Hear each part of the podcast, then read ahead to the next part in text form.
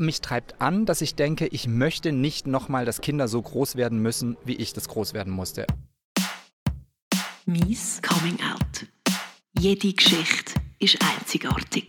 Willkommen bei Mies Coming Out. Regelmäßige Hörerinnen merken schon, ich spreche kein Schweizerdeutsch. Ich bin Marco Schettin und das ist die allererste Folge in Hochdeutsch.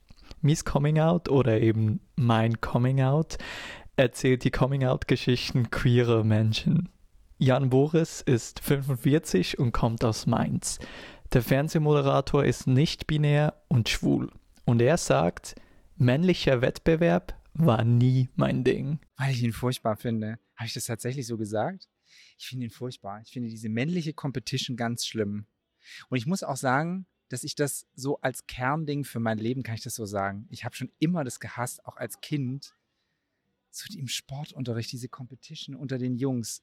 Ah, nee, ganz furchtbar. Und ich muss, ich hatte immer so das Gefühl, ich muss da mithalten. Und ich, und weil ich dann, weil ich, und schon der Gedanke, dass ich das muss, war, dann kann ja nur mit mir was nicht stimmen, wenn ich das nicht gut finde.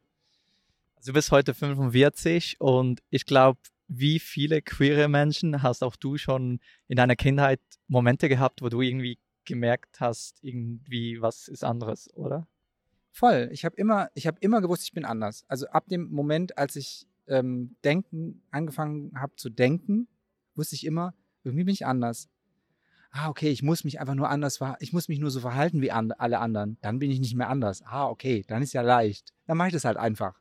Und als Kind ist es natürlich auch so, dass man sich irgendwie, man will ja dazugehören und man will gefallen und ähm, macht das dann so, wie es einem gesagt wird. Und es wird ja einem so auch mit Nachdruck, ich weiß nicht, wie es bei dir war, wird einem ja so das Gefühl gegeben, wir wissen, was richtig für dich ist. Insofern glaub uns und mach das dann irgendwie so.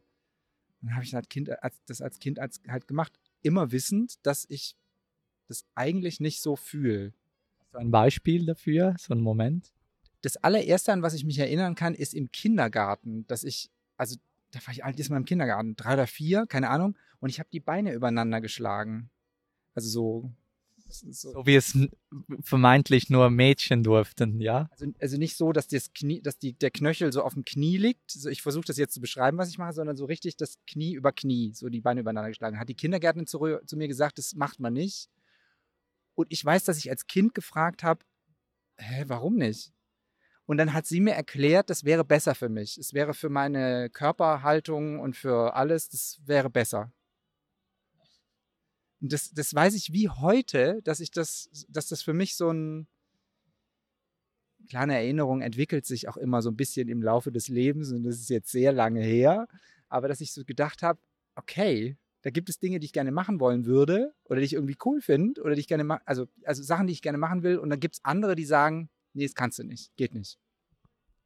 Das muss ja noch nicht unbedingt äh, bedeuten, dass du queer bist, wann kamen so die Momente, wo du gemerkt hast, okay, ähm, dass du nicht der heteronormativen Cisgender-Welt entsprichst? Ich glaube, das war schon queer, aber halt in einem Identitätssinne queer ich versuche heute oder ich weiß, dass es heute einen Unterschied gibt zwischen meiner Sexualität und meiner Identität. Und natürlich ist meine Heterosexualität oder meine Homosexualität viel später erst entstanden. Aber mit drei oder vier das Beine übereinander schlagen, das war schon queer. 100 Pro. Ähm, spannend. Ich habe die Frage nicht beantwortet, glaube ich. Frag, frag die Frage nochmal. Ja, also doch, du hast gesagt, das war schon queer. Also meine Behauptung war, es war wahrscheinlich noch nicht queer, aber du sagst, das war schon queer. Ja, weil ich halt den Unterschied mittlerweile mache zwischen Identität und Sexualität. Und das sehe ich auch heute irgendwie so. Es geht nicht, ich habe lackierte Nägel, ich, manchmal habe ich einen Ohrring an oder so. Und da geht es nicht darum, meine Sexualität in die Öffentlichkeit zu tragen, sondern meine Identität als queerer Mensch. Genau, also das ist das, was viele verwechseln oder durcheinander bringen. Es gibt halt einerseits sexuelle Orientierung, wie ich bin schwul, lesbisch, bi, pan, etc. Oder dann Geschlechtsidentität, wo es darum geht, ich fühle mich dem bei meiner Geburt zugewiesenen Geschlecht ähm, äh, gleich oder eben nicht. So. Genau. Und was ja bei dir war, du hast dich äh, als Teenager als schwul geoutet. Wie kam es dazu? Das war für mich das Naheliegendste damals zu sagen, okay, ich bin anders, ich fühle anders. Ah, da gibt es schwul. Na, dann muss ich halt das sein. Du hast gesagt, ich bin 45 Jahre alt, also 1977 geboren, in den 80er Jahren eh aufgewachsen mit dieser AIDS, HIV-Angst irgendwie im Hinterkopf. Aber mehr gab es auch irgendwie noch nicht. Ich wusste nicht von non-binär, ich wusste nicht von trans. Das war für, waren für mich keine Begriffe. Schwul war ein Begriff, weil, aber halt in Verbindung mit AIDS und, und HIV. Und ich wusste dann, okay, auch wenn es gefährlich ist, aber weil ich anders fühle, dann muss ich ja das sein. Und war auch ganz lang fein damit. Weil ich jetzt, wenn wir wieder auf die Sexualität zurückkommen, schon auch gerne mit Menschen, die einen männlichen gelesenen Körper haben, sagen wir mal so, ins Bett gehe. Ich war noch nie mit einer, ähm, mit einer Frau im Bett oder mit einer Person, die einen weiblich gelesenen Körper hat. Das habe ich noch nie, ist noch nie passiert. Aber du würdest sagen, heute ähm, gibst du dir selber auch das äh, Label non-binär, oder? Ähm, und wenn die Information dazumals schon ähm, mehr hergegeben hätte im ganzen queeren Spektrum, dass du dich dazumals vielleicht nicht zwingend als schwul geoutet hättest? Ja, das ist eine spannende Frage. Das, ich bin heute sehr damit am überlegen, ob ich überhaupt tatsächlich schwul bin. Also ist, passt dieses Wort homosexuell, homosexuell tatsächlich auf mich? Oder muss ich auch diesen Begriff überdenken? Aber da bin ich noch nicht abschließend zu einem Ergebnis gekommen. Bin ich vielleicht pansexuell? Also dass ich auch ähm, Menschen, die sich mit meiner Geschlechtsidentität identifizieren, dass ich dann mich zu den Menschen sexuell äh, hingezogen fühle und dann ist es egal, ob die, die Person sich als Mann oder als Frau definiert, ähm, wenn halt bestimmte Geschlechtsmerkmale da sind, aber das, so weit bin ich noch nicht. Aber ich glaube, wenn ich es früher gewusst hätte, dass es als vermeintlicher Junge okay ist, Gummi zu hüpfen, mit Puppen zu spielen, mit Make-up sich auszuprobieren, mit Nagellack, mit äh, Kleidung, die vermeintlich als weiblich gelesen wird, wenn ich auch im Sportunterricht bei den Mädchen hätte mitmachen können, wenn es die Möglichkeit für mich gegeben hätte, dann hätte ich mich wahrscheinlich in meiner Persönlichkeit völlig anders entwickelt. Ich weiß nicht wie, aber wahrscheinlich wäre ich ein anderer Mensch gewo äh, geworden, als der ich heute bin. Also ich kann mir das sehr gut vorstellen, äh, auch für mich. Ich glaube, ähm,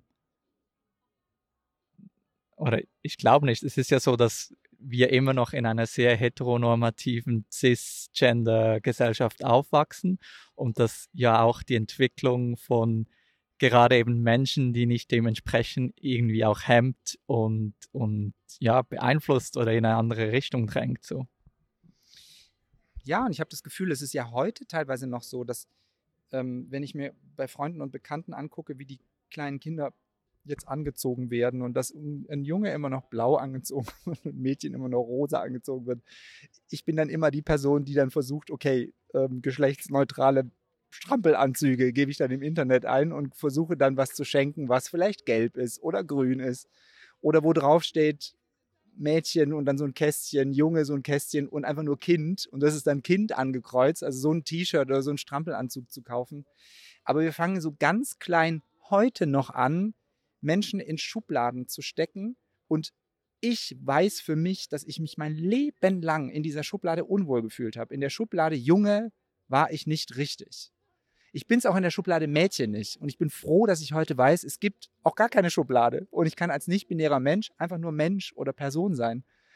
Und es gibt mir jetzt mit 45 endlich so eine Freiheit. Ich weiß noch nicht so richtig, was ich damit mache und wo mich das hinführt, aber es ist erstmal so ein, ich kann ankommen irgendwie bei mir.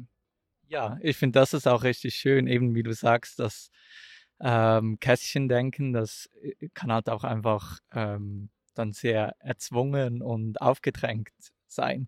Ähm, trotzdem zu deinem schwulen Outing als 19-Jähriger, äh, bei wem war das? Wie hast du das gemacht? Wie war die Reaktion? Das war ich glaube, als aller, aller, allererstes habe ich mich bei meiner Oma in der Eifel, also mein Vater ist in der Eifel aufgewachsen, in Rheinland-Pfalz.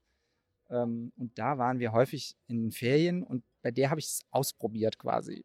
Die war so, ich hatte nicht das allerbeste Verhältnis mit meiner Oma, Aber ich habe der das erzählt und habe gedacht, okay, wenn mal gucken, wie die reagiert. Und die hat gut reagiert. Und dachte ich, hey, wenn die gut reagiert, dann müssen ja alle anderen auch gut reagieren. War aber schon mutig. Also warum? Bei, bei ihr, wo du dich gar nicht so gut verstanden hast? Ich weiß es nicht. Ich glaube, es war tatsächlich der rationale Gedanke, ich probiere das jetzt mal aus. Und dann war es wahrscheinlich am Ende dann doch so, dass ich gedacht habe, okay, was kann im Schlimmsten passieren bei meiner Oma? Im schlimmsten Fall gehe ich halt einfach wieder weg. Das weiß ich aber nicht mehr, wie das heute war. Und das war schon früher. Das war so mit, weiß ich nicht mehr, 16, 17, 5, vielleicht auch mit 15. Ich weiß es nicht mehr. Wie emotional war das? Ich, war, ich weiß, dass ich extrem aufgeregt war und danach extrem erleichtert war.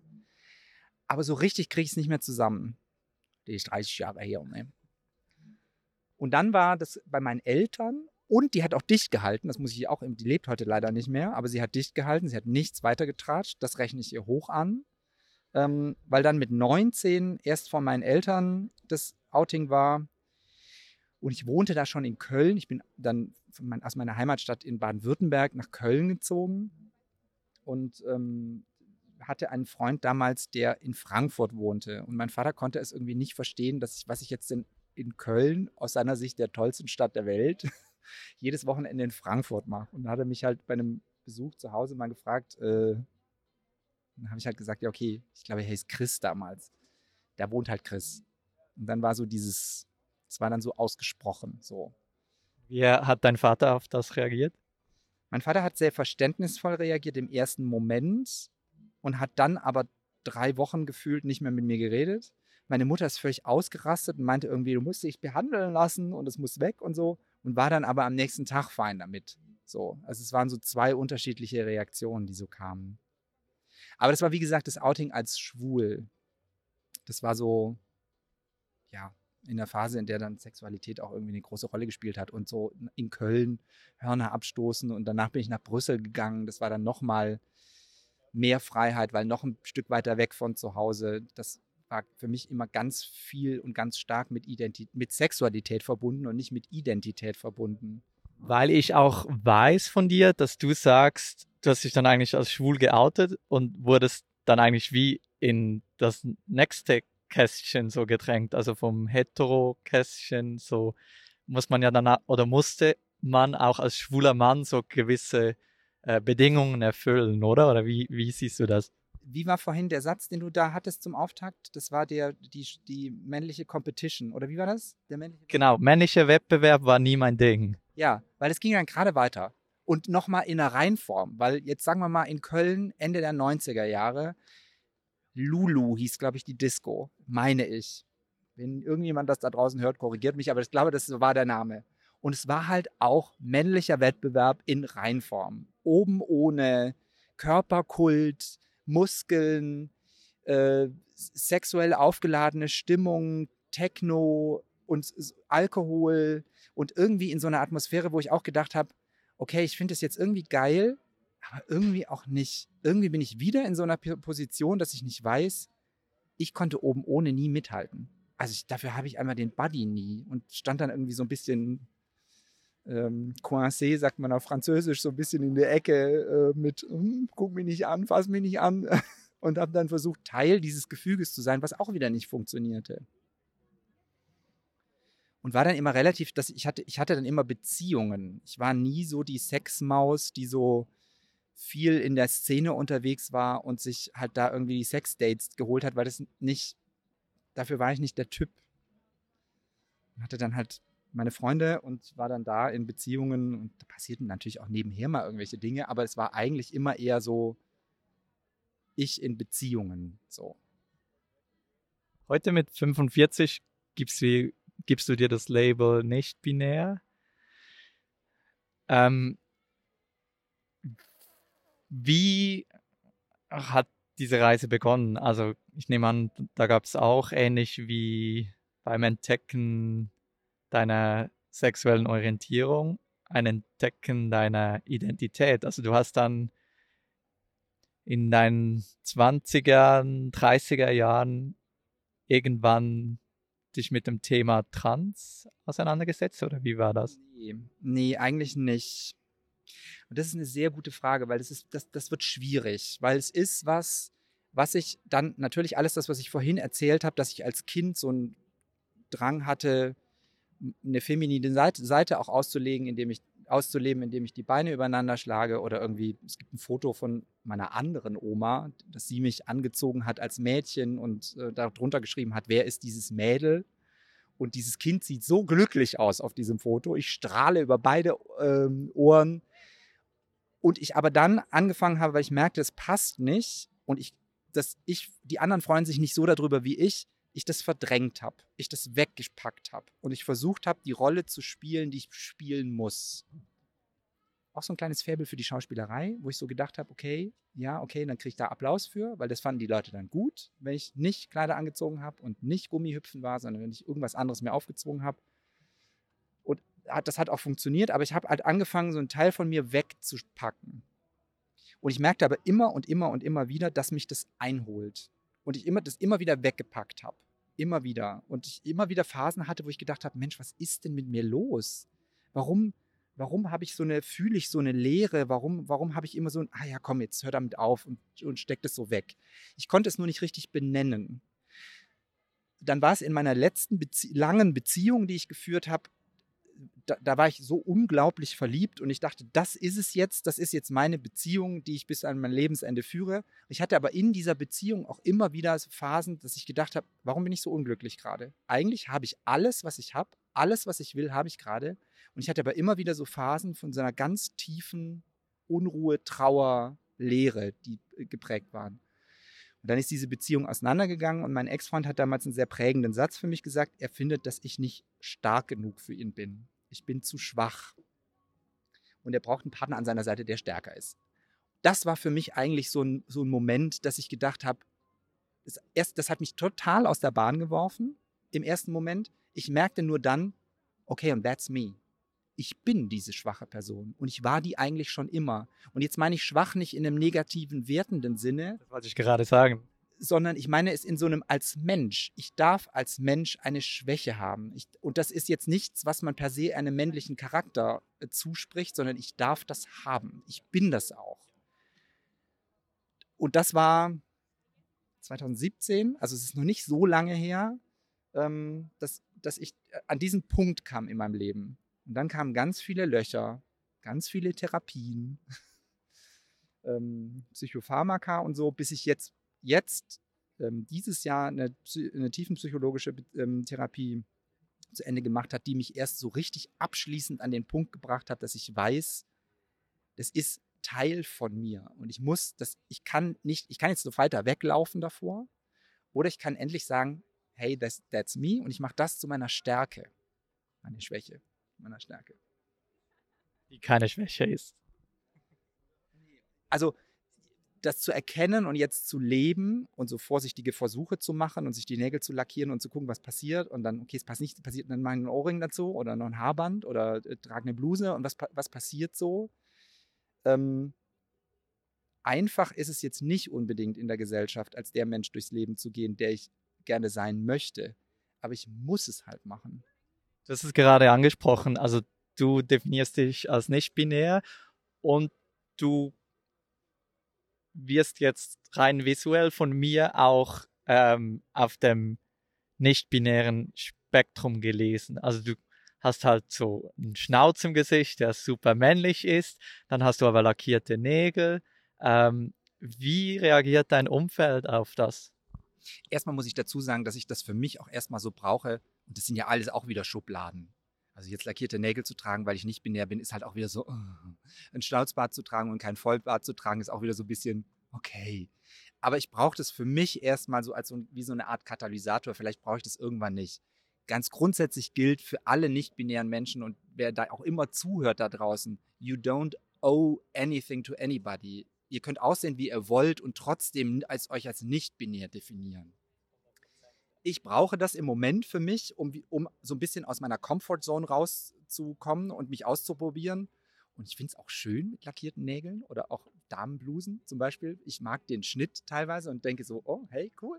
Make-up zu tragen, dass ich so denke, okay, die, man kann die Augenränder wegschminken. Das sieht schön aus, machen wir gerne. Ne? Oder mit Haarfarbe sich auszuprobieren. Aber ich merke natürlich, dass es Reaktionen verursacht. Dann dann äh, zischt man mir in, im Bus Schwuchtel hinterher, weil man es nicht anders benennen kann vom Gegenüber, weil ich die, die Nägel lackiert habe. Das ist, stecke ich jetzt gerade im Moment gut weg.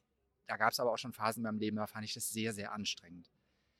Im Beruf ähm, ist ich schiebe die Familie noch ganz kurz ein, weil die Familie eigentlich am unkompliziertesten ist. Das erste Outing war so ein Familiending, was irgendwie für mich ganz, wie reagiert die Familie, wie, reagieren meine Freunde, das war so das große Thema, Thema damals, ist jetzt kein Problem. Das berufliche Umfeld ist ein Problem. Ich arbeite im öffentlich-rechtlichen ähm, Rundfunk und ich arbeite auch im On, also vor, vor einer Kamera im, ähm, für einen Fernsehsender. Ja, und das ist halt, da gelten halt binäre Regeln. Und die kennen auch nichts anderes seit den 50er Jahren als binäre Regeln. Und das sind dieselben Regeln von damals, gelten auch heute noch. Ja, und jetzt komme ich. Also sprich, du darfst nicht mit lackierten Nägeln vor die Kamera. Das haben meine Chefs oder meine ChefInnen so gesagt. Ich mache es mittlerweile einfach. Und es ist nirgendwo schriftlich fixiert. Das, aber das mögen die auch nicht, dass ich es einfach mache. Also es sind, das ist so ein wir versuchen gerade eine Lösung zu finden, aber es ist sehr zähneknirschend irgendwie. Und ich, ich die Nägel zum Beispiel habe ich einfach gemacht. Ich mich neulich mal so geärgert habe. Ich saß dann im Nagelstudio und hatte sie wieder, weil ich eine längere Moderationszeit hatte, in der ich nicht von der Kamera war und ich dann wieder moderieren musste. Und dann hat die Frau mir im Nagelstudio wieder den Nagellack ähm, weggeschliffen, damit ich halt wieder als der cis-hetero-Mann äh, über den Schirm flimmern kann den sich meine Chefetage da wünscht. Und ich saß da und dachte eigentlich, dachte so, was mache ich eigentlich hier gerade? Ich mache mich jetzt optisch wieder zu einer Person, weil ich Geld dafür bekomme, die ich gar nicht sein will. Und dann habe ich irgendwann, dann habe ich die Nägel wegmachen lassen und habe dann aber auch da beim nächsten Mal, bin rausgegangen und dachte, das war das letzte Mal, das mache ich nicht mehr. Ich das nächste Mal die Nägel gemacht habe und ich mache bewusst so Shellack oder Acryllack drauf, dass ich es nicht schnell vor irgendwas Offiziellem wieder abmachen kann. Ähm, dass ich das lasse. So. Das ist extrem anstrengend, wenn man ja dann immer aneckt für etwas, was eigentlich einfach deine Person ist. Von wo nimmst du die Energie, das auf dich zu nehmen? Also ich stelle mir das super anstrengend vor, gerade eben dann auch bei so einem Arbeitgeber, ja, der ja wahrscheinlich einfach wirklich diese Vorschriften hat und du bist wahrscheinlich der Einzige, der dagegen rebelliert. Von wo nimmst du die Energie? Was treibt dich an? Äh, mich treibt an, dass ich denke, ich möchte nicht nochmal, dass Kinder so groß werden müssen, wie ich das groß werden musste. Also ich möchte zum, also und wenn es nur drei sind, die nachher nicht so groß werden müssen, dann ist es für mich in Ordnung. Aber ich will, dass, dass unsere Kinder, also im übertragenen Sinne, weil ich wahrscheinlich keine haben werde, aber dass die Kinder, die nach uns kommen, nicht in der Gesellschaft groß werden müssen, wie ich das musste. Das ist das, was mich antreibt. Ich möchte gerne, dass unsere Gesellschaft freier ist und dass, ich, dass wir uns alle so entwickeln können, wie wir das müssen, nicht nur wie wir es möchten, dass wir so sein können, wie wir sind. Woher nehme ich die Energie?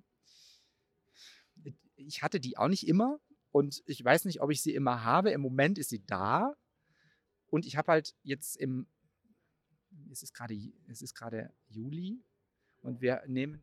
Wir sind im Sommer. Wir sind im Sommer und ich habe im Mai eine tiefenpsychologische Behandlung abgeschlossen. Und diese Frau, diese Therapeutin, hat sehr viel in mir, hat, hat mir sehr viel klar gemacht und hat mich meine Mitte finden lassen, wo meine Identität auch dazugehört.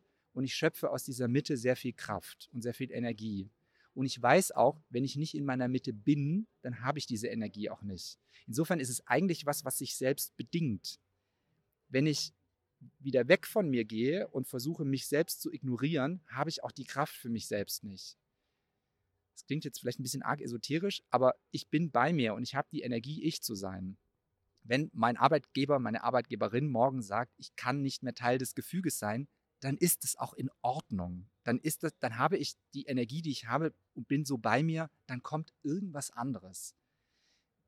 Ich weiß, da säge ich sehr auf dem Ast, auf dem ich sitze und das sind vielleicht Dinge, die sich nicht jeder vorstellen kann. Und so ganz praktisch kann ich es mir auch noch nicht vorstellen.